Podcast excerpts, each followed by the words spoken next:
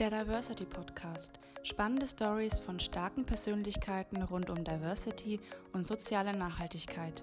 Mein Name ist Sina und ich nehme euch mit in inspirierende Gespräche zu Themen, die nachwirken.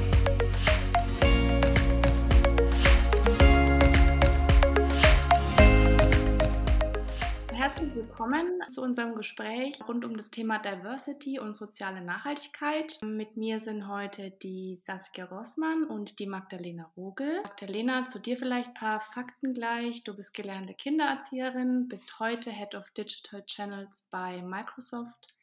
Und ein Fakt, der mir in Erinnerung geblieben ist, zu dem kommen wir vielleicht später auch. Für dich gibt es kein zu viel an Emotionen. Fand ich ganz spannend. Vielleicht kannst du trotzdem noch mal ein bisschen mehr zu deinem Werdegang auch erzählen und ja, wie du dahin gekommen bist, wo du heute bist. Sehr gerne. Ich versuche mal, das ein bisschen kurz kurz zu halten, mal sehen, ob ich das schaffe. Erstmal, Sina, dir vielen lieben Dank für die Einladung, ähm, zu dem Podcast und zu dem Gespräch mit euch. Ich freue mich sehr auf auf den Austausch.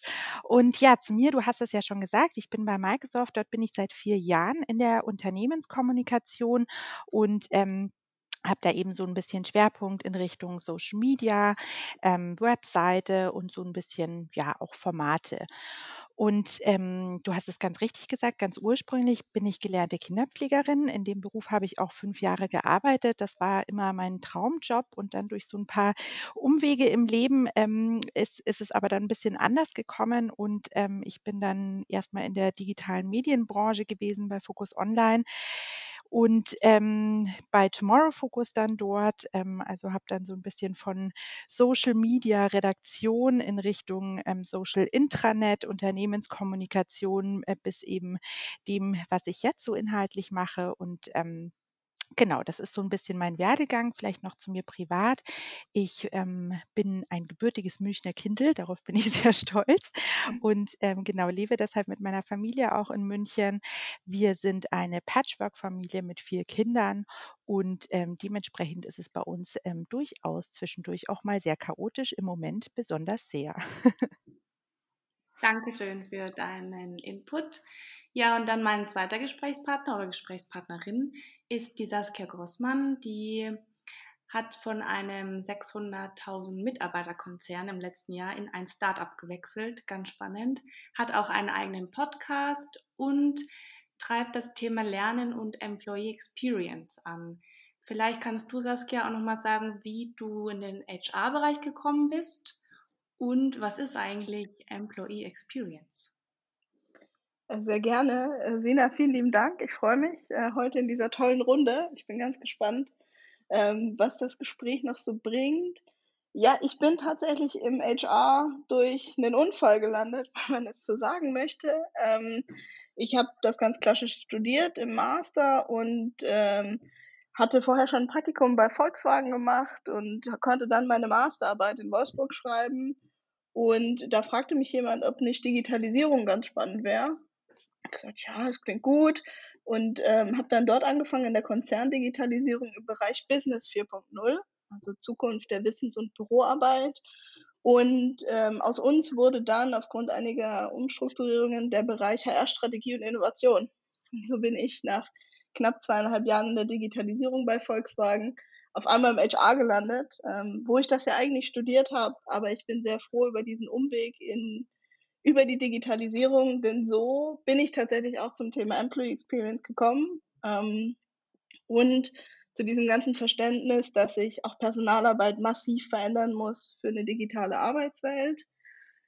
Employee Experience ist mein absolutes Herzensthema. Äh, ich mag es so gerne, dass ich gedacht habe, es wäre doch cool, darin zu promovieren. Ähm, und Employee Experience für mich ist eigentlich im Kern eine ganz starke Mensch- und Bedürfnisorientierung der Arbeitswelt, sei das seitens Personal, sei das aber auch von Organisationen und Führungskräften und dass wir einfach beim Menschen anfangen und zum Beispiel Prozesse für Menschen gestalten und nicht beim Prozess anfangen und gucken, was ist das Effizienteste, sondern was brauchen die Menschen eigentlich ähm, und wie können wir Bedürfnisse unserer Mitarbeiter erfüllen. Okay, Sehr. Vielen Dank, Saskia. Das klingt spannend und ich glaube, das können wir auch später nochmal super aufgreifen. Ähm, dann vielleicht zum Themeneinstieg, ähm, Thema soziale Nachhaltigkeit. Ähm, ja, in Unternehmen bedeutet das für mich jedenfalls, dass wir das Unternehmen versuchen, ähm, ja, auf die Zukunft, für die Zukunft aufzustellen. Hm, wir, glaube ich, brauchen da erstmal die richtigen Zukunftskompetenzen auch von den Mitarbeitern und ähm, können das, um jetzt auch auf dich zurückzukommen, Saskia, bestimmt durch passende Lernangebote auch für die bestehenden Mitarbeiter, aber natürlich auch was für die Generation Y oder Z, die jetzt nach uns kommt, ähm, entwickeln.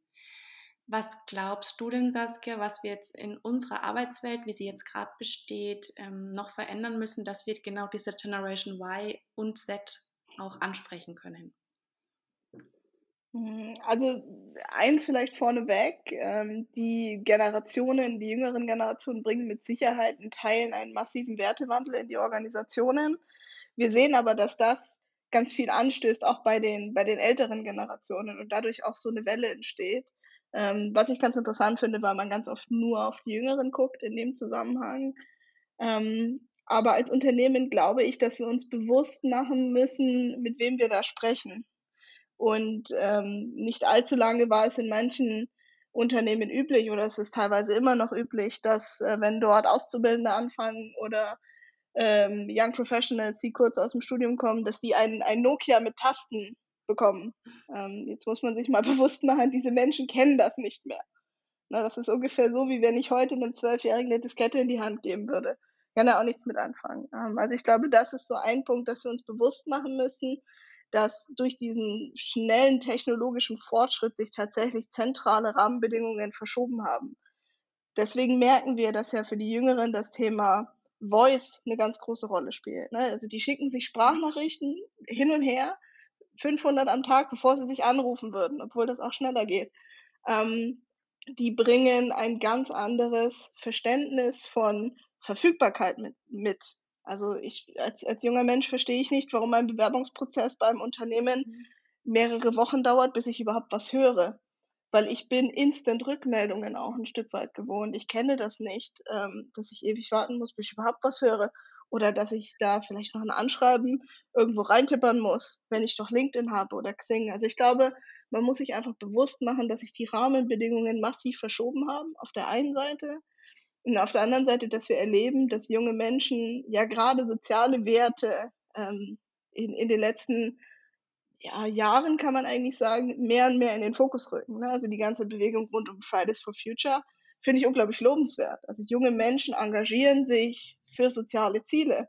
Und auch das muss ich mir als Unternehmen bewusst machen, dass wenn ich ein Unternehmen bin, das vielleicht relativ hohe CO2-Emissionen produziert, mich da in Zukunft junge Menschen mit konfrontieren werden und fragen, ja, Moment mal, aber wie passt denn das, was du machst, zu meinem Wertesystem und warum soll ich dann für dich arbeiten? Also ich glaube, wichtig ist, ein Verständnis aufzubauen für die jungen Menschen und für die Rahmenbedingungen.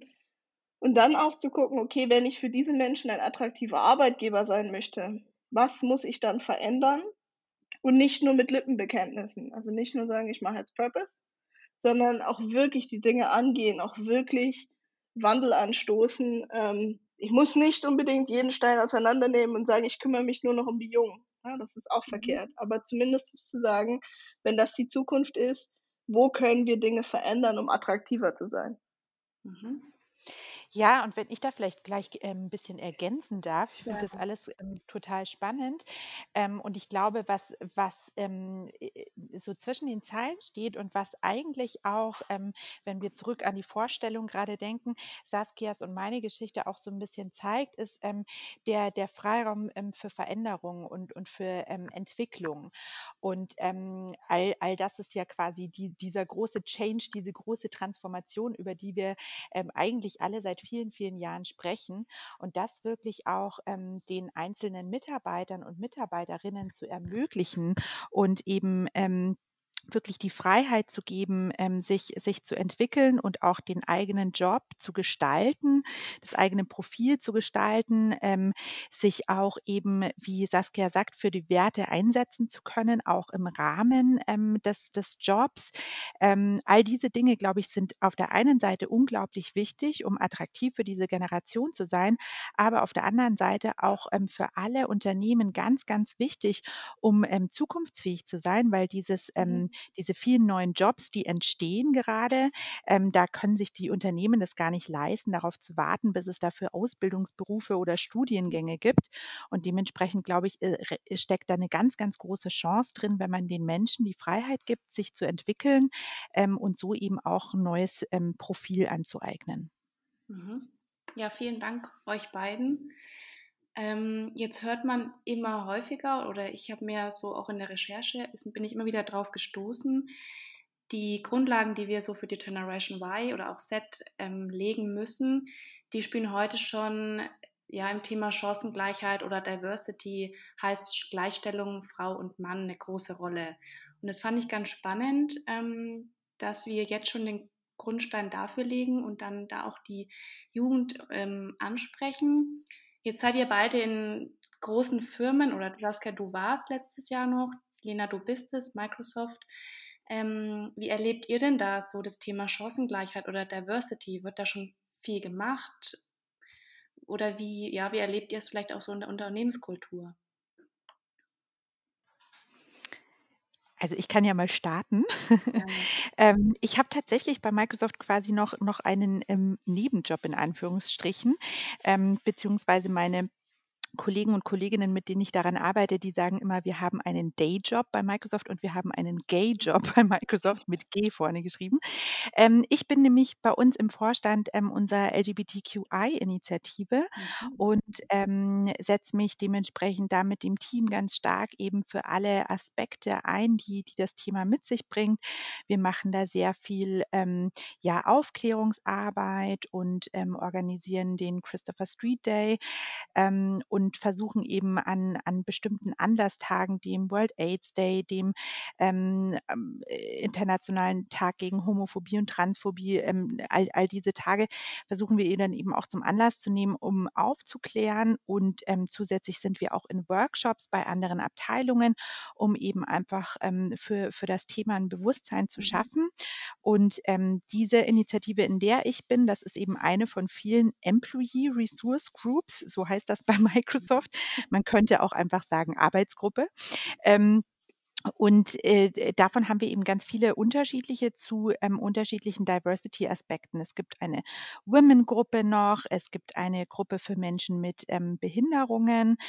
Ähm, äh, ganz, ganz viele noch. Und ähm, das sind eben Dinge, die, die es bei uns gibt, wo man sich ähm, wirklich persönlich auch engagieren kann und wo es hm, eben nicht so darum geht, nur, nur sich das auf die Fahnen zu schreiben oder während des Christopher Street Day mal ein paar Regenbogenflaggen zu schwenken, sondern das wirklich das ganze Jahr über zu treiben und umzusetzen.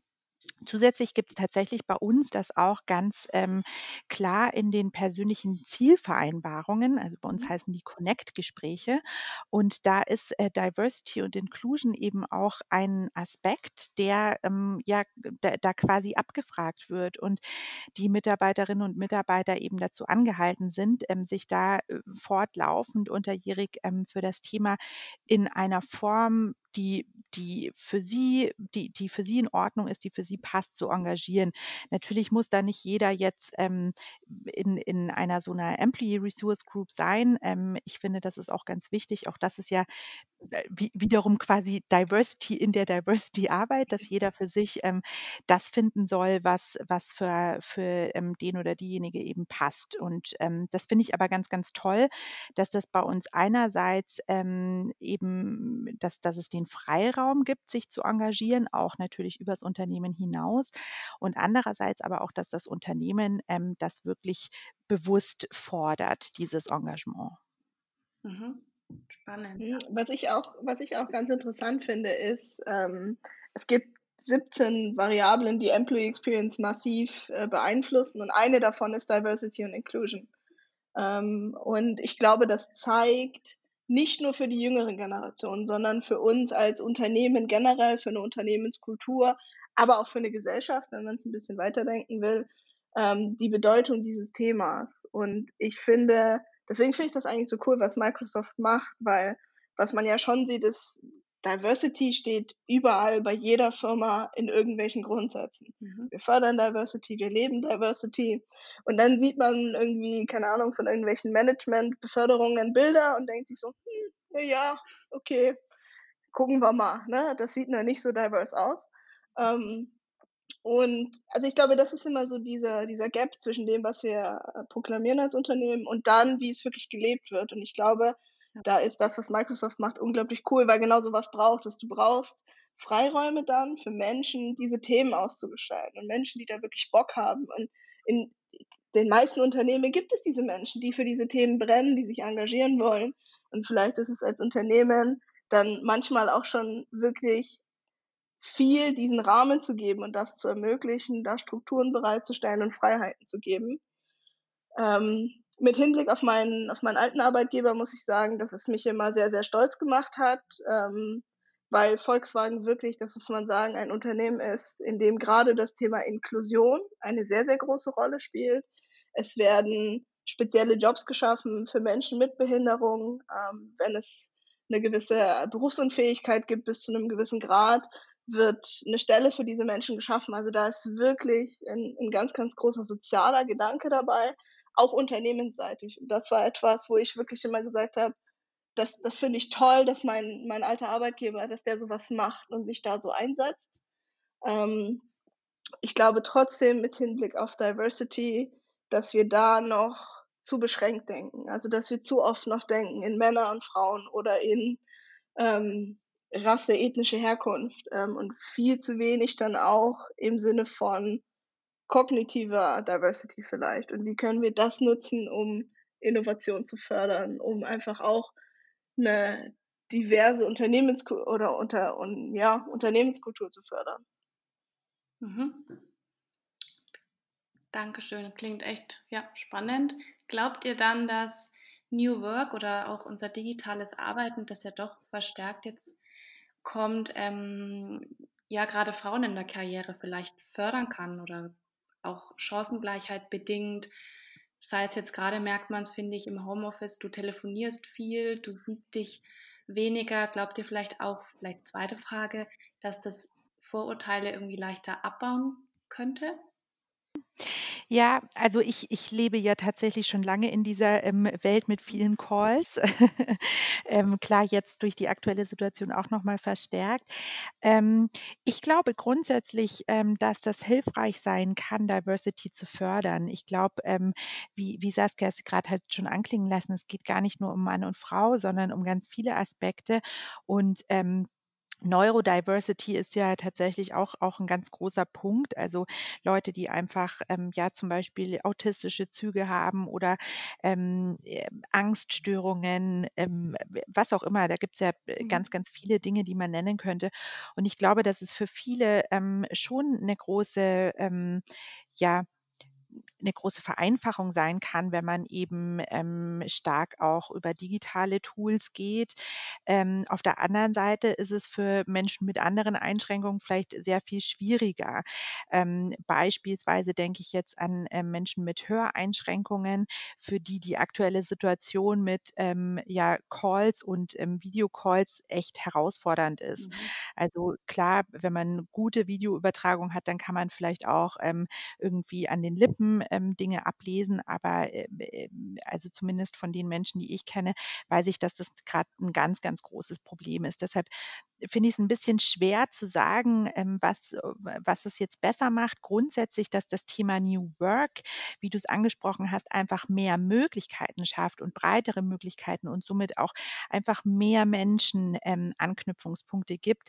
Davon bin ich total überzeugt und da ist es, ähm, ja, äh, klar natürlich ein Thema Frauen, ähm, dass dass es vielleicht einfacher ist, auch einen Einstieg zu finden, dass man mehr Möglichkeiten hat, sich auch weiterzubilden, was ja ein ganz, ganz großes Thema auch ist, um dann wieder einen Einstieg zu finden und, ähm, generell einfach durch die vielen neuen Möglichkeiten und auch die vielen neuen Jobs, die entstehen im Kontext von New Work, glaube ich, dass generell ähm, natürlich das Thema Diversity davon schon stark profitiert. Mhm. Ja, ich glaube, es, es spiegelt sich so ein bisschen in zwei Facetten auf. Ne? Das eine ist, ich bin fest davon überzeugt, dass aufgrund der, Versch also New Work ist ja so ein bisschen ein Symptom von massiven Trends und Verschiebungen, die wir erfahren. Digitalisierung ist mit Sicherheit eine, der Wertewandel, demografische Entwicklungen, da kommt ja gerade auch viel zusammen, dass diesen Druck auch seitens der Gesellschaft, aber eben auch auf die Unternehmen erhöht, sich mit diesen Konzepten auseinanderzusetzen, sich Gedanken zu machen, wie sieht denn New Work aus? Wie sieht die Zukunft der Arbeit aus? Und ich glaube, dass dieser Push, diese Dringlichkeit ähm, das Thema fördern kann, dass man darüber jetzt erkennt, okay, wenn wir als internationale Companies auf so vielen Märkten unterwegs sind, dann brauchen wir ganz andere Mitarbeiterstrukturen. Wenn wir neue Kundensegmente erschließen wollen oder unsere Produkte wirklich allen zugänglich machen wollen, dann müssen wir uns Gedanken machen. Ähm, der Golf wird ja auch immer so ein bisschen bezeichnet als das, das äh, Auto für das Volk, für die Menschen.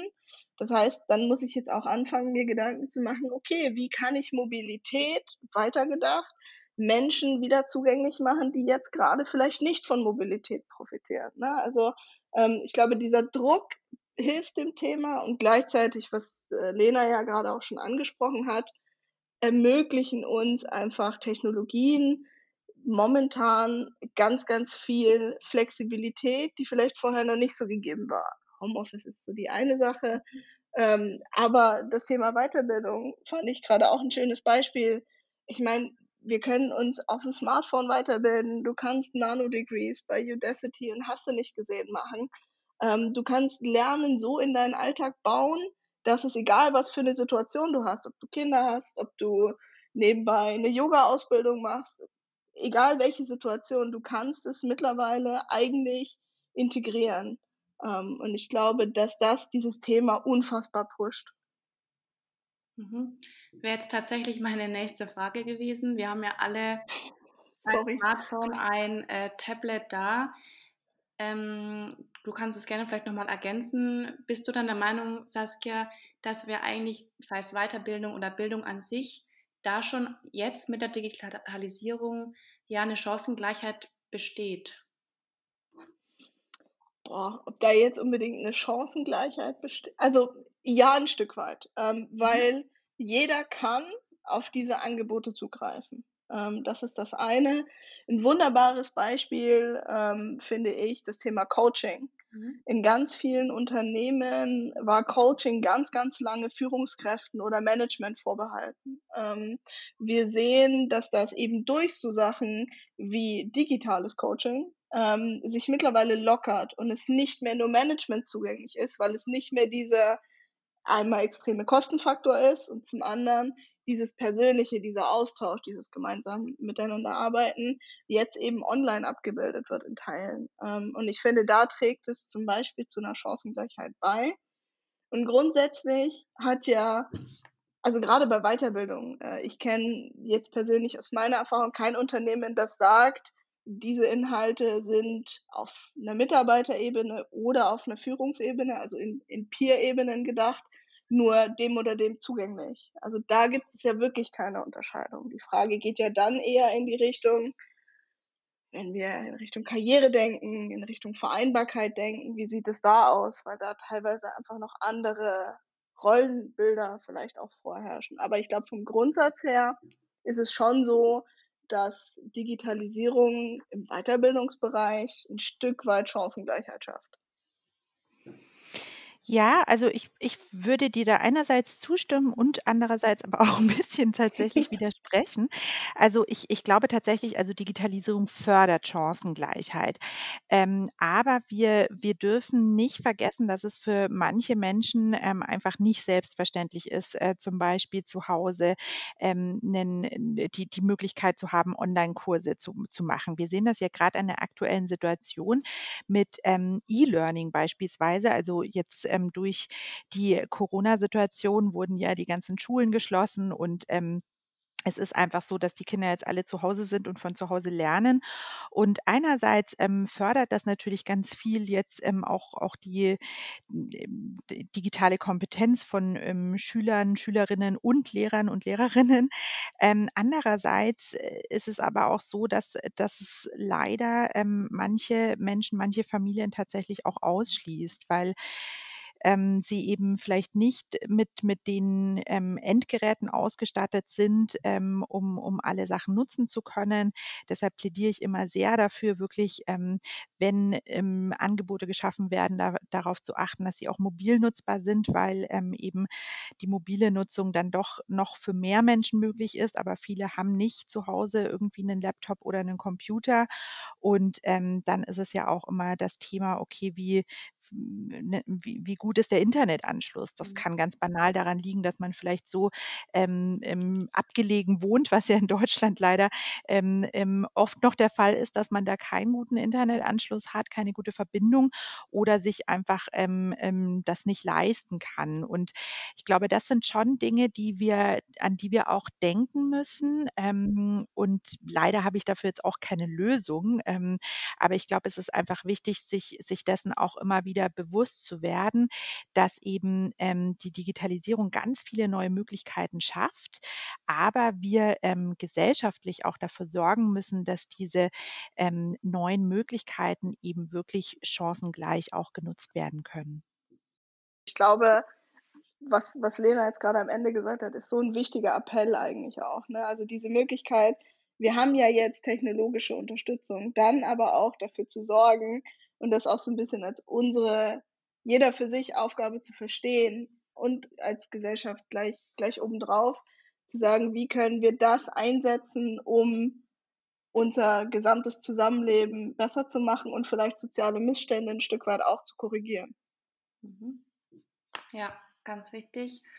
Vielleicht, das haben wir festgestellt oder ähm, das sehe ich auch so, wir haben viele Unternehmen bieten da schon so viel an. Wir haben eigentlich auch gerade im, im Lernen, in der Weiterbildung diese Chancengleichheit. Trotzdem äh, verdienen ja Frauen immer noch weniger. Wie du, Saskia, vorhin angesprochen hast, wir sehen ähm, uns den Vorstand von vielen Unternehmen an und da sitzt eben einfach noch keine Frau drin. Ähm, was denkt ihr, was müssen wir da noch tun, um, wir hatten es vorhin auch, oder ich habe es angesprochen, Lena, Stichwort Emotionen. Ähm, du sagst, es gibt kein zu viel. In vielen Unternehmen ist es noch verpönt, wenn man eine Träne rollt oder so. Was glaubt ihr, muss da noch im Umdenken irgendwie passieren, dass, ja, dass man Emotionen zulässt, dass die Frau dem Mann gleichgestellt wird? Also ich glaube, das Wichtigste ist, ähm, dass wir wirklich verstehen, was, was Emotionen denn eigentlich sind und ähm, wie nützlich sie auch sein können im Arbeitskontext und wie wichtig sie sind, um ähm, ja eben eine Leidenschaft zu haben, um, um einen Antrieb zu haben, um wirklich ähm, sich, sich komplett für ein Thema und ein Projekt einzusetzen. Und ähm, ich denke, dass das tatsächlich gar nicht ähm, äh, also äh, äh, Emotionalität ist kein Frauenthema, ähm, überhaupt nicht. Es, es wird, wie du sagst, ähm, immer so, so zugeschrieben und, und ähm, ist, ist dann doch auch in vielen Dingen sehr klischeebehaftet.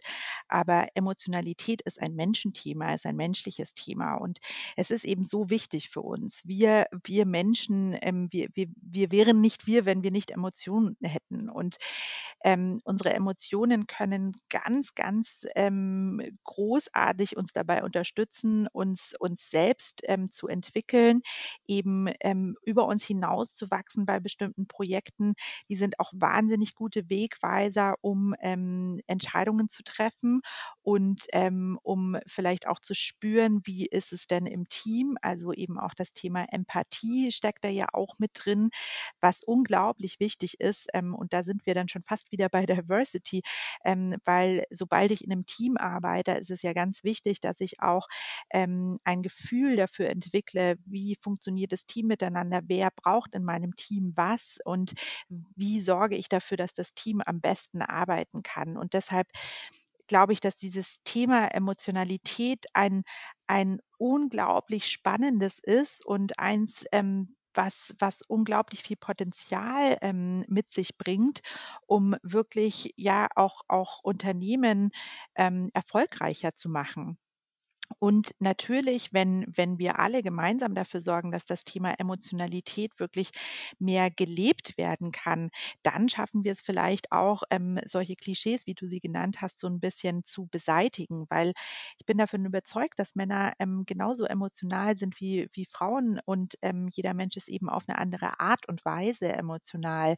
Und ähm, eine, eine Schwierigkeit vielleicht ist in unserer Gesellschaft, dass es eben anders ähm, sozialisiert und geprägt wird. Also es ist ja oft so für, für Mädchen im Kindergarten, im Schulbereich, dass es ähm, ja schon so erwartet wird, dass man eben ja ein, ein nettes Mädchen ist, dass man höflich ist, dass man eher so ein bisschen ruhig ist, Zurückhaltung, ähm, lauter diese Dinge. Und bei Jungs ist es eher so, ja, sei stark und ein Indianer kennt keinen Schmerz. Und ich glaube, da sind so, so viele Dinge, die eben in der Sozialisierung passieren und die dann dafür sorgen, dass es vermeintlich ähm, so große Unterschiede in der Emotionalität gibt.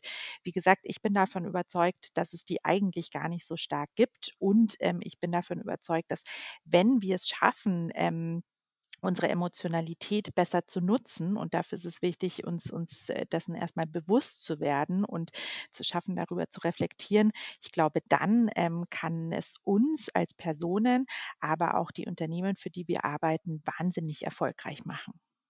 Mhm.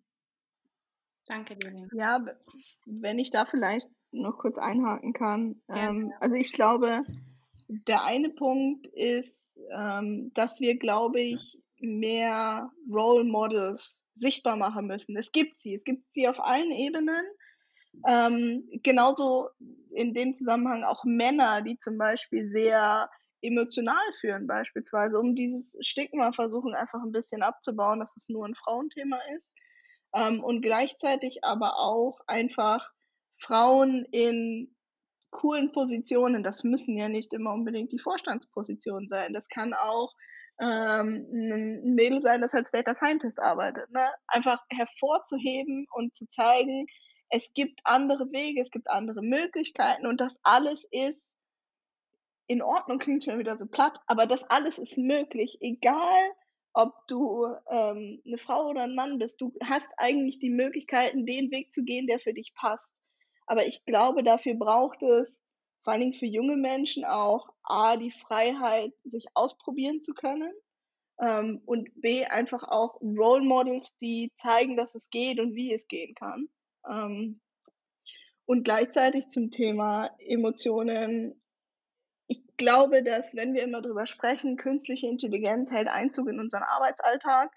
Was unterscheidet uns denn nachhaltig von einer künstlichen Intelligenz? Und da sind wir schnell beim Thema Empathie, da sind wir schnell beim Thema Emotionen. Und ich glaube, das zum einen anzuerkennen und zum anderen zu verstehen, dass das vielleicht der größte Asset ist für eine Zukunft, die deutlich kundenzentrierter ist, wo es deutlich wichtiger wird, zusammenzuarbeiten, sich mit anderen auszutauschen und zu vernetzen. Ähm, da brauche ich eine gewisse Empathie, da brauche ich auch Emotionen. Ähm, zum Beispiel Streit oder wirklich mal Diskussionen, die auch mal ein bisschen härter werden. Das ist immer so negativ belegt und man hat ganz oft das Gefühl, man muss sich danach entschuldigen. Ähm, wo ich ganz ehrlich für mich sagen muss, die besten Ergebnisse habe ich erreicht nach Gesprächen, wo auch wirklich mal die Fetzen geflogen sind, weil du einfach Menschen hattest, die so emotional an diese Themen rangegangen sind und wo sagen, das sind wirklich Herzensthemen für mich und man, man diskutiert und man hat Dissens und man geht wirklich mal in, in einen kleinen Konflikt, aber am Ende entsteht ja was Gutes daraus. Also zu sagen, Emotionen, egal ob jetzt positiv oder negativ, bringen uns ganz oft viel, viel weiter, wenn es darum geht, eben auch mal neue Sachen zu entwickeln oder andere Standpunkte anzunehmen. Wichtig ist, glaube ich, nur, dass man es dann einfach wieder zusammenbringt in den Rahmen. Und dafür brauchst du Empathie. Ja, mit Blick auf die Zeit würde ich sagen, das ist ein schönes Schlussthema, Schlusswort, Emotionen. Dann danke ich euch beiden für die Zeit und auch für die tollen, spannenden Inputs. Danke euch. Danke dir, Sina, für die spannenden Fragen und euch beiden für den coolen Austausch dazu. Ja, von meiner Seite auch vielen Dank. Hat Spaß gemacht. Und wenn euch dieser Podcast gefallen hat oder ihr begeisterte Anhänger der Themen New Work, Digitalisierung und Diversity seid, dann lasst gerne ein Like da und freut euch auf weitere spannende Stories.